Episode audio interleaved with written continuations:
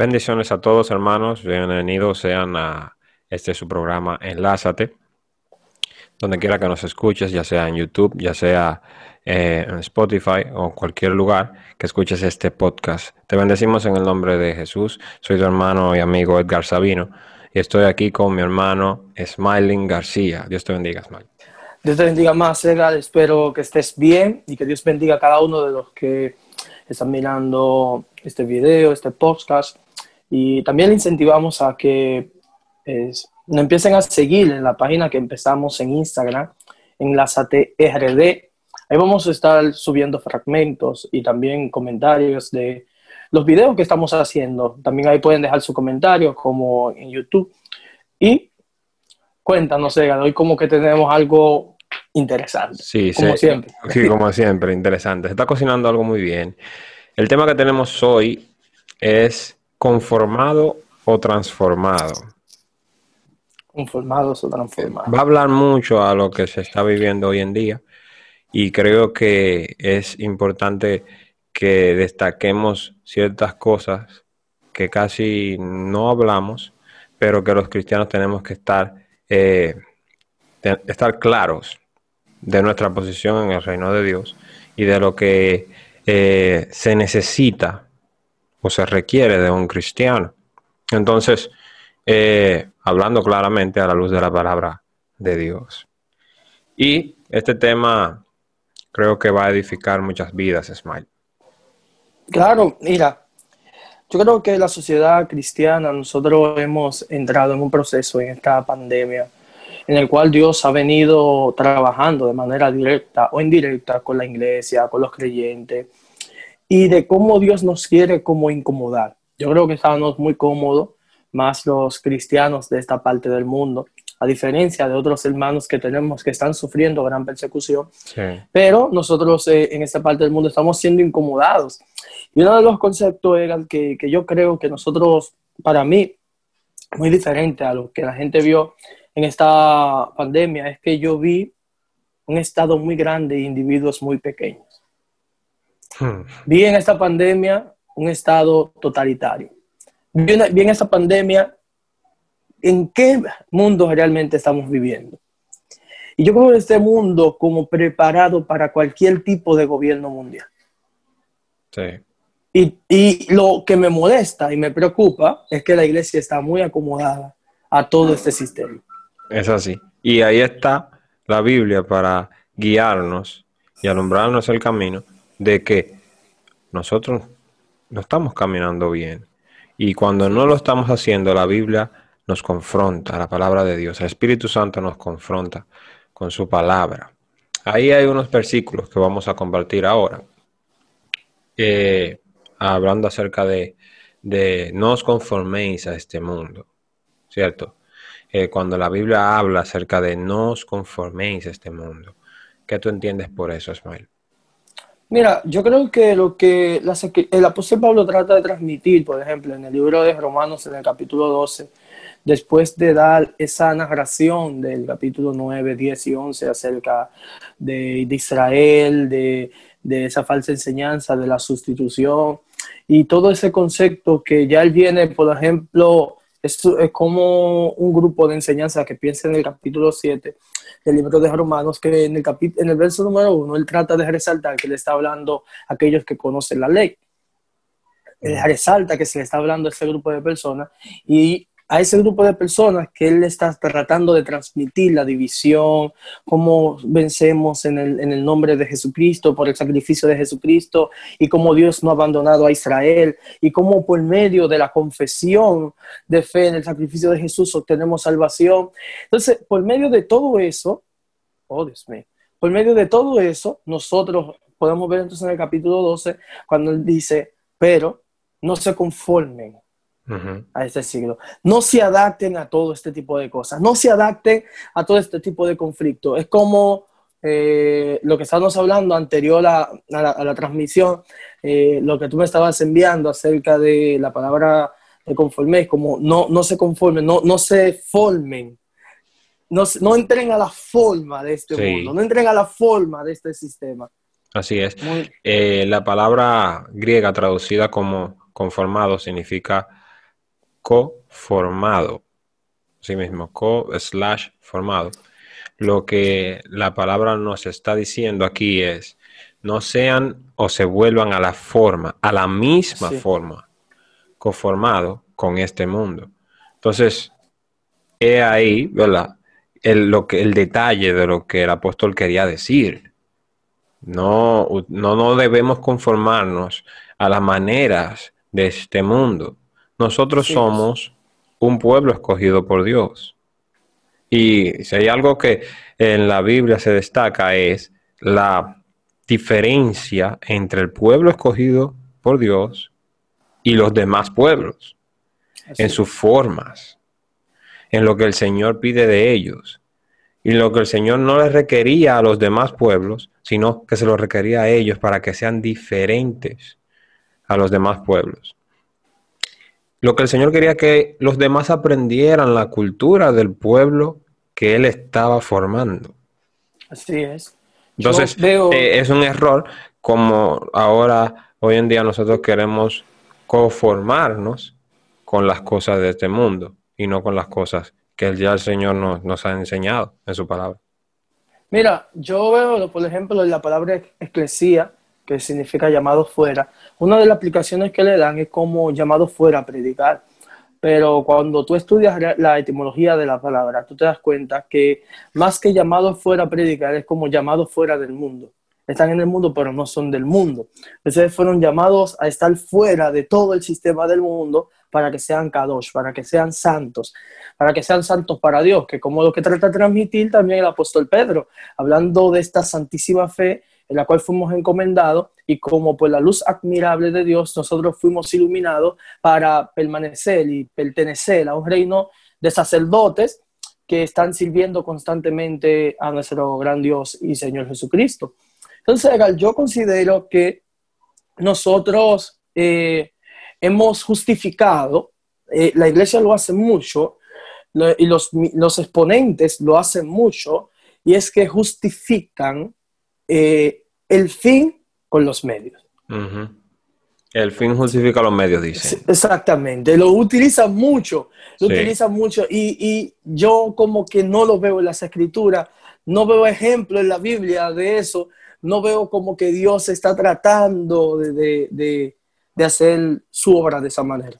No, porque al fin, en este caso, eh, en el gobierno teocrático del Señor, que es en el cual debemos de vivir los cristianos, Así es. Eh, por, el gobierno del Señor, la forma de gobierno que el Señor tiene, tú no puedes eh, pisotear un principio bíblico para alcanzar un fin supuestamente bueno. Exactamente. O sea, para tú alcanzar un fin bueno, tú no puedes hacer lo malo. Romanos 12, 21 dice, no seas vencido de lo malo, sino que vence con el bien el mal, con el bien, haciendo las cosas bien. Lo que pasa es que eh, en estos tiempos hacer las cosas bien es un proceso mucho más largo para alcanzar la meta que tú te tienes por delante. Por ejemplo, una persona que está trabajando en, digamos, eh, dando algún tipo de curso o hablando algún tipo de temas para crecer en redes sociales, por ejemplo, va a ver que hablando temas edificantes va a crecer mucho más lento que hablando temas no importantes, de, ningún sin relevancia, algo totalmente vacío, te va a llevar mucho más lejos y más rápido que algo edificante para la vida de las personas que te están escuchando. Un día estábamos hablando y tú me hablaste como de un término en inglés, como que habla de eso, como cuando hablas de, ese tipo de contenido, tú me estabas hablando como que ese tipo de contenido tenía un nombre específico, ese contenido edificante, ese contenido sólido, ese contenido que no cambia, que no eh, importa qué eh, tiempo la persona lo consuma. Eh, eso ellos, le llaman evergreen, contenido evergreen, o sea, siempre verde. son más lentos, no son temas que están, por ejemplo, trending topic, pero que las personas lo van a buscar cuando encuentren la necesidad de aprender sobre esos temas. Por ejemplo, una persona que se haga ah, viral hoy en día una noticia con, por ejemplo, un tipo de comida o algo así. Y todo el mundo comienza a hablar de ese tipo de comida. Y crecen eh, esos canales o crecen eh, esas redes sociales porque todo el mundo está hablando de eso. Y así mismo pasa en la política. Todo el mundo está hablando de eso. Pero cuando tú, por ejemplo, hablas de la Biblia, eh, que en, en, este momento, por ejemplo, la Biblia no está trending topic, pero las personas que van, quieren encontrar en una enseñanza acerca de Romanos 12, 21, y tú haces un estudio acerca de Romanos 12, 21, tú vas a tener personas que lo van a encontrar, pero van encontrándolo poco a poco, y esos son los contenidos que van a edificar la vida de la gente. No tanto lo que está en el momento y, lo que está eh, palpadeando a los ojos de la gente. Entonces, esos son, le llaman contenidos evergreen. Claro, eso no solamente va para los temas de, con una connotación cristiana, sino de, enseñanza y, educación para, lo, para Claro. Pero básicamente, eh, ese tipo de contenido, como dice, yo creo que ha sido muy sustituido. Claro. Yo creo en la multiforme gracia del Señor y las diferentes formas que Dios utiliza para expandir su reino. Pero también creo en la proyección del hombre. Creo que también hay como una acción de buscar una ventaja y un lucro personal con las ruedas del reino o con, el barco del reino. Estamos en, el mismo mar, pero no en el mismo barco. Es algo que, que siempre me gusta resaltar. Es cierto que estamos en el mismo mar, pero no en el mismo barco.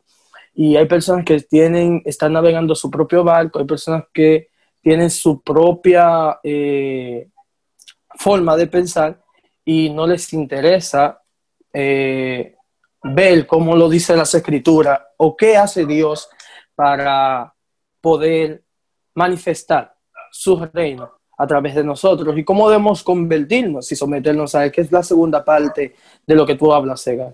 Sí, hablando ya en Gálatas 4, 19.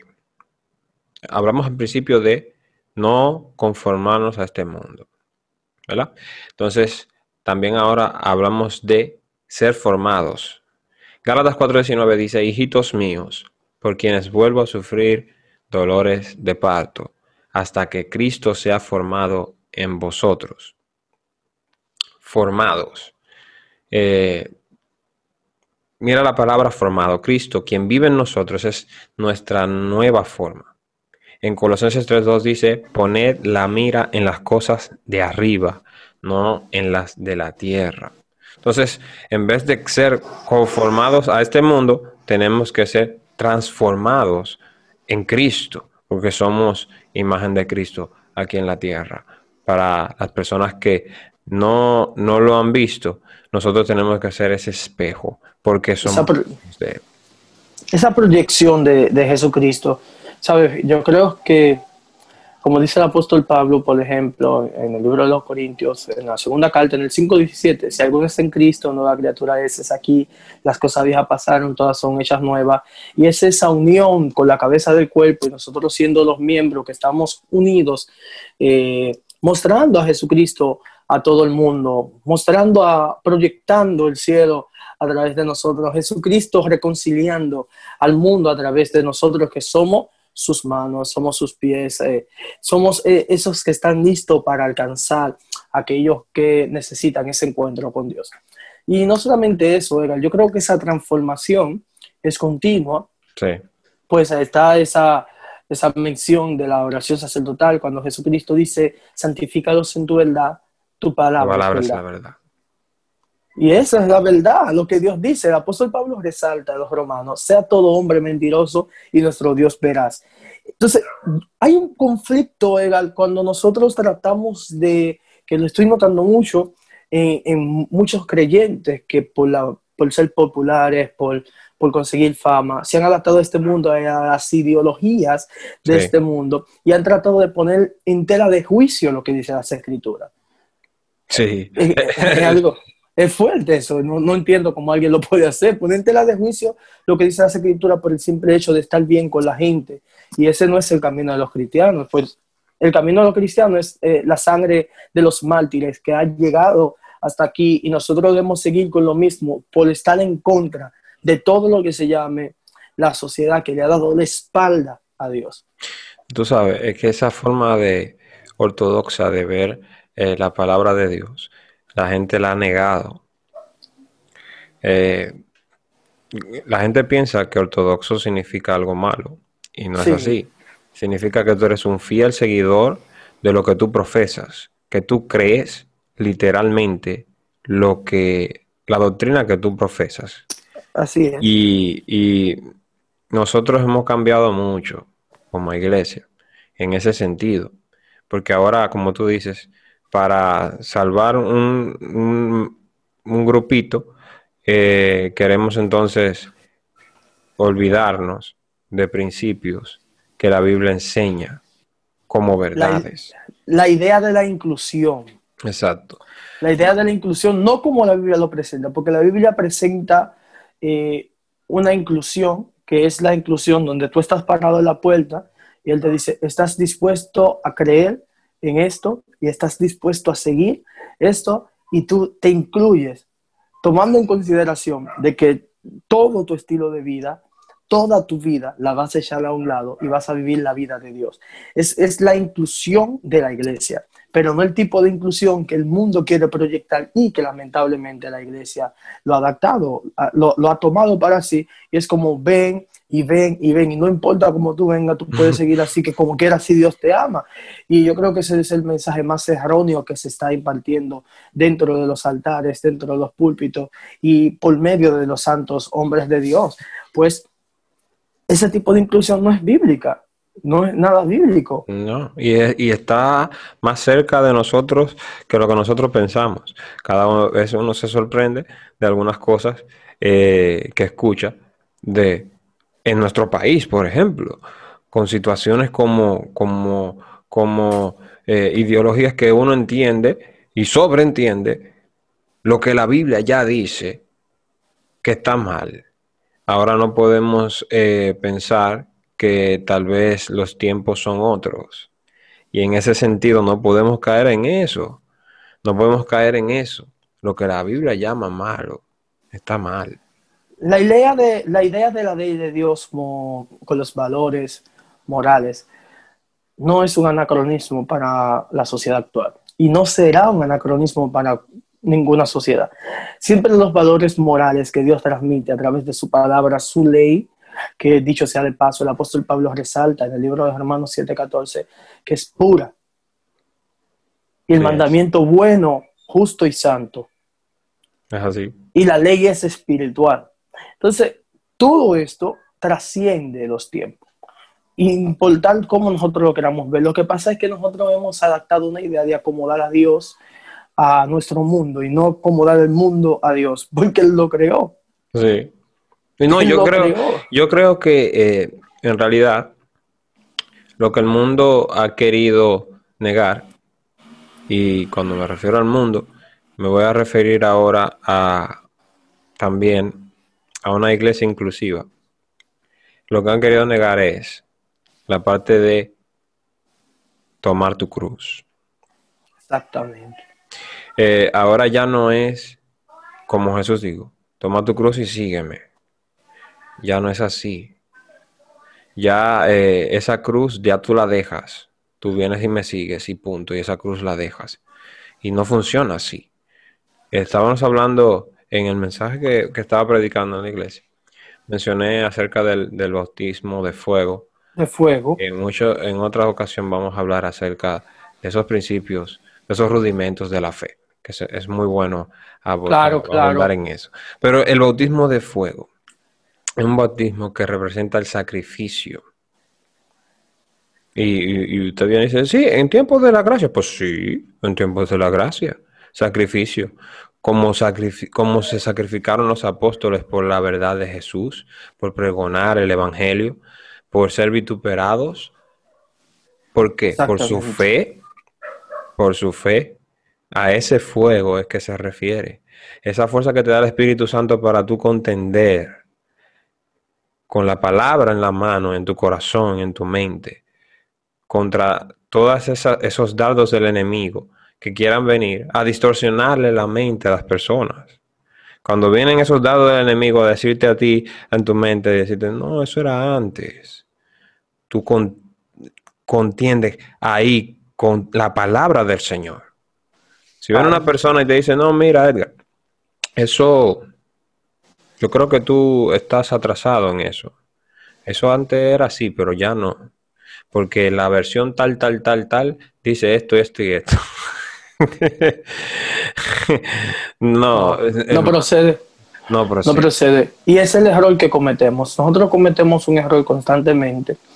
Y es que tratamos de aplicar la Biblia a nuestra condición. Me, ¿Qué me, me refiero? Yo sé que nosotros todos estamos expuestos a cometer errores. Claro. De una u otra manera. Y el problema del cristiano que no tiene fundamento es que cuando comete error, entiende que Dios cambia porque cometió un error. No, Dios es el mismo. Y Dios siendo el mismo, cuando nosotros cometemos un error, nos perdona, pero eso no quiere decir que nuestros errores son buenos o como que Dios es permisivo con nuestros errores, no es así. Que Él nos perdona por su increíble gracia y por su misericordia para con nosotros. Lo único que muestra es que Él es santo y que el puente del perdón que Dios ha utilizado y sigue utilizando, siempre es el mismo. Y es el sacrificio que muestra el juicio de Dios para con la humanidad, que es el sacrificio de muerte por medio de Jesucristo. Entonces ahí yo creo que hay un error. Y en una ocasión llorando, yo recuerdo que escuché esa, esa voz del Espíritu Santo en mi corazón que me decía, eh, me decía, tus errores no cambian la posición de santidad de Dios. Dios no cambia, tus errores no lo cambian, Él va a seguir siendo santo. Y básicamente encontré ese pasaje bíblico leyendo las escrituras que me impactó, y es el Deuteronomio capítulo 32, verso 5. La mancha es de los hijos, no de Jehová su Dios. Así es. Es el perfecto en sus caminos. De sus hijos es la impiedad. Así es. Porque hay que resaltar de sus hijos, no de él.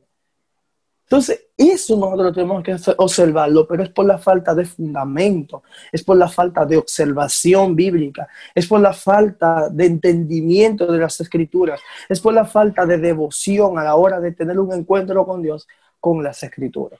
Cuidado si es también que las personas hemos llegado a creer que, que Dios es tan santo que hay que humanizarlo venga, pero eh, eh, ya el Señor vino como hombre. Cuando digo humanizarlo es hacerlo más como nosotros, como, como una persona. Olvidarnos, de, sus atributos. De, atributos, que Él es soberano, que Él es santo, que Él es justo. Es, es tan lejano Dios a mí de esa manera que es mejor humanizarlo en mi propia mente, ponerlo más humano hacerlo un amigo imaginario. Exactamente, pero eso no es Dios. No. Jesucristo vino como hombre y fue tentado en todo, dice Hebreos. Tentado en todo, pero sin pecado. Así es. Y aunque él vino como hombre, por ejemplo, eh, uno de los títulos del maestro y escritor César, eh, César Vidal, él dice, que Jesús es más que un rabino. Nunca lo podemos ver simplemente como un hombre. Claro. Él, que él, es más que eso. Entonces, yo sí creo que tú diste en el clavo con eso, porque también en las canciones eh, estamos mirando como esa idea de humanizarlo y hacerlo igual, igual, igual, semejante a nosotros en todo. Y no es así. Él sí se hizo hombre, se despojó de su divinidad para de rescatarnos para hacer su función, eh, eh, para hacer el sacrificio perfecto una vez y para siempre, pero no es como que Él es semejante a nosotros porque Él no vivió nuestra vida. Tú sabes, por qué, ¿tú sabes por qué lo digo y, es porque también el, eh, el mundo ha querido proyectar un Jesús falso. Sí. Un Jesús, y tú has visto películas que han salido tratando de humanizar a Jesús, quitarle eh, su santidad, hablar mal de su nombre y decir que él era un hombre como cualquier otro. Eh, ilustrarlo como, como un pecador. Sí, que ese es el punto de humanizarlo hasta el punto de verlo como que es un pecador. Claro, y es que ahí es que no, ahí es que no, cabe y no hay necesidad. ¿Por qué? Porque la gente ha querido humanizar a Jesús. Oye, no estamos diciendo aquí que Jesús no vino como hombre, estamos hablando de su cualidad de como hombre de eh, como nosotros que somos pecadores. Eh, bueno, le, voy a, le voy a dar una nota para, como, para que la gente entienda. No estamos hablando si él vino hombre o no, estamos hablando de su conciencia. La conciencia de él es totalmente divina. Su conciencia, su perspectiva es totalmente divina, no es como la de nosotros. Y eso es lo que nos estamos refiriendo. Y la gente ha querido poner a Jesús como que él tuvo una conciencia como un ser humano común, como que su, su, perspectiva era la perspectiva de un ser humano común y no es así. No, lo que pasa es que Jesús tenía eh, su conciencia en el cielo. Él tenía su mente puesta en las cosas de su Padre. Y eso es precisamente lo que Él quiere que nosotros tengamos, que porque su sacrificio, por su sacrificio eh, y su obra redentora para con nosotros, eh, y el darnos a su Espíritu Santo. Ahora nosotros también podemos tener esa conciencia delante del Señor. Pero es el asunto. ¿Cuál es la necesidad de ahora poner a Jesucristo como que Él pecó para que para justificarte tú para poder pecar? Eso no, funciona. Y es lo que ha hecho el mundo eh, secular y es lo que han querido traer adentro a la iglesia. La, la, la Biblia habla claro. Jesucristo fue tentado en todo, él sin pecado. Y él, como fue tentado en todo, él conoce las tentaciones de los hombres, pero él venció. Y como él venció, nosotros también vamos a vencer. Entonces, es como dice Hebreos, no tenemos un sumo sacerdote que no pueda compadecerse de, de, nuestras debilidades. de nuestras debilidades que nosotros tenemos. O sea, no hay necesidad de poner a Jesús ahora como que es un hombre de pecado, cuando realmente no lo es. No. Él vino y venció. Vino como hombre, pero venció. Es el Hijo de Dios. Y venció la muerte y el pecado. Toda la alusión bíblica acerca de Jesucristo es que es Dios en la tierra. Es así. Toda la alusión bíblica, toda la alusión bíblica acerca de Jesús es que es Dios en la tierra y que no es común los rabinos se dieron cuenta que no era común, las, personas contemporáneas a él se dieron cuenta que no era común, por, no solamente por lo que él hacía, sino también por las palabras que decía. Yo recuerdo en un conflicto de Jesús en el libro de Juan, en el capítulo 8, cuando les mencionan a Abraham, él dice una palabra que nosotros la repetimos como algo simple, pero no es simple les dice a los fariseos, antes de Abraham yo era. Él está diciendo aquí algo, algo que es problemático. sí, y más para ellos. Muy problemático. Muy problemático, porque tú estás diciendo que antes del Padre de la Nación ya tú eras. Entonces resalta también uno de los salmos, que es cuando el salmista David le dice, le dijo el Señor a mi Señor, siéntate a mi diestra entonces él dice, ok, pero si David está diciendo que el, Señor tenía otro Señor, ¿de qué Señor se estaba refiriendo? Y estaba haciendo alusión a él mismo. Entonces, este Jesús no es tan simple como nosotros pensamos. Yo sé que nosotros queremos que la persona entienda el mensaje de salvación, que es muy simple, el mensaje de salvación, pero eso no quiere decir que la idea de la vida de Jesús sea tan simple como la gente lo, quiere proyectar. Recuerdo en una ocasión que las escrituras dicen que cuando Jesús se le escapa o, se pierde dentro de una fiesta de peregrinación, cuando sus padres van tres días de camino, es increíble. Tres días después se dieron cuenta que Jesús no estaba con ellos y él estaba con los ancianos en el templo. Y cuando ellos van y le dicen, pero Jesús, ¿qué te pasa? ¿Por qué te quedaste? Jesús responde, en la casa de mi padre me conviene estar. Y dice las escrituras de Salta Lucas que María, su madre, meditaba en eso. Meditaba en las palabras que él decía porque no era normal. No. Se maravillaban los ancianos de las preguntas que él hacía, porque no eran normal. Entonces, eso es lo que la gente tiene que entender, que nosotros sí tenemos un Salvador que se puede compadecer de nosotros y es por esa misma manera y por esos mismos atributos que podemos confiar en Él. Dios, el, el, Padre, no deposita su confianza de salvar a todo el mundo en un simple hombre. El Padre deposita su confianza de salvar a todo el mundo en Él mismo, que es en medio de Jesucristo. Por eso Él juró por su propio nombre y juró por su propia santidad para él poder salvar a todo el mundo como hasta hoy lo está haciendo. Es así. Y ya entendimos la diferencia, ¿no? Del de, ser conformado a ser transformado. no debemos conformarnos a, a, este siglo ni al venidero, sino que tenemos que ser formados hasta que Cristo se ha formado en nosotros, como dice Gálatas 4:19. Quiero bendecir a todas las personas que oyeron este podcast y los bendecimos en el nombre de Jesús. Esperamos que, se suscriban al canal en YouTube, que sigan el podcast en cualquiera de las plataformas donde usted escuche podcast. Y, los bendecimos. Sean bendecidos. Las palabras de Dios en nuestra vida eh, son los que nos van a llevar a, a, ese fin. No es lo que diga una persona X, es la palabra de Dios lo que nos va a llevar de buena manera a llegar a un fin deseado. Eh, en el reino de Dios, eso de eh, que estábamos hablando de que el fin justifica los medios, eso no funciona. Eso funciona en un mundo secular, en un mundo carnal.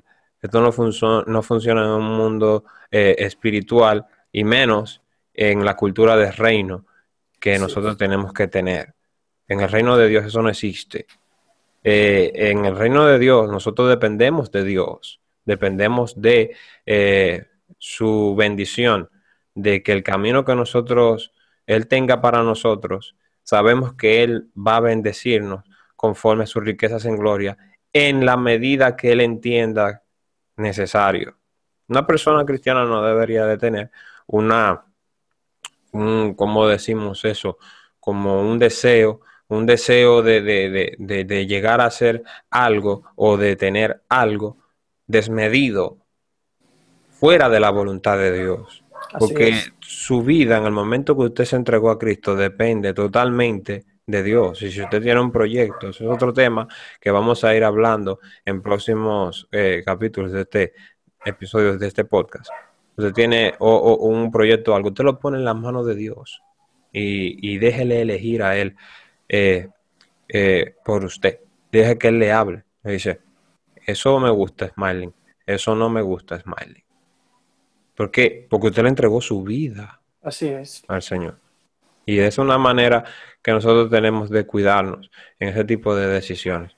Eso aplica para cualquier tipo de decisión, ya sea una decisión eh, de matrimonio, ya sea de proyectos de, eh, de, proyectos financieros, de todo eso. Eh, aprendimos que no, no, podemos tomar la forma del mundo para hacer las cosas, sino que nos formamos en Cristo, para formar a otros en Cristo. Y tenemos que hacer lo que Cristo haría si se viera en esta situación. ¿Cómo sabemos eso? Estudiando su palabra. Así es.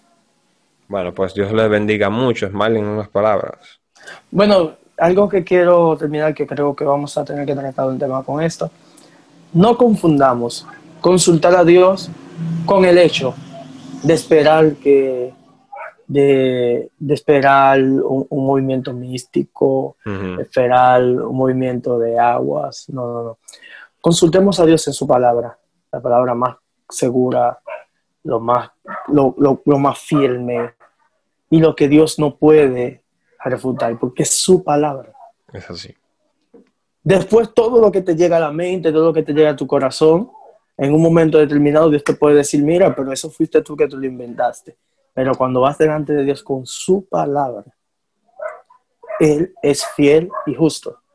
Aunque seamos infiel, Él siempre es fiel observa la palabra de Dios. Amén.